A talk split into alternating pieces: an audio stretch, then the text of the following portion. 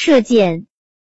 于飞，今天风和日丽，万里无云，太阳照射在大地上，好像给它铺上了一层金黄的地毯。我激动的去九溪边的一个草坪参加攻防箭活动。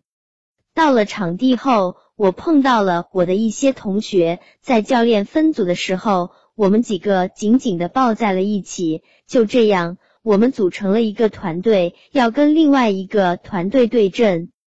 活动一开始，教练先给我们讲了一下活动的规则，并且做了两轮射击练习，然后就开始打比赛了。在第一个比赛中，我们两队瞄准对方，弯弓搭箭，用力的把箭射了出去。为了避免被对方射中，我们把草垛当作掩体。而当我们去捡箭的时候，是最有可能被射中的。这时候队友们就会射击对方来掩护我们。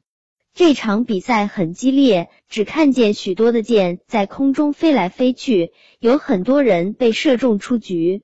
最后这轮比赛我们队赢了，我们在后来的比赛中就更加信心百倍了。第二个比赛是运地雷。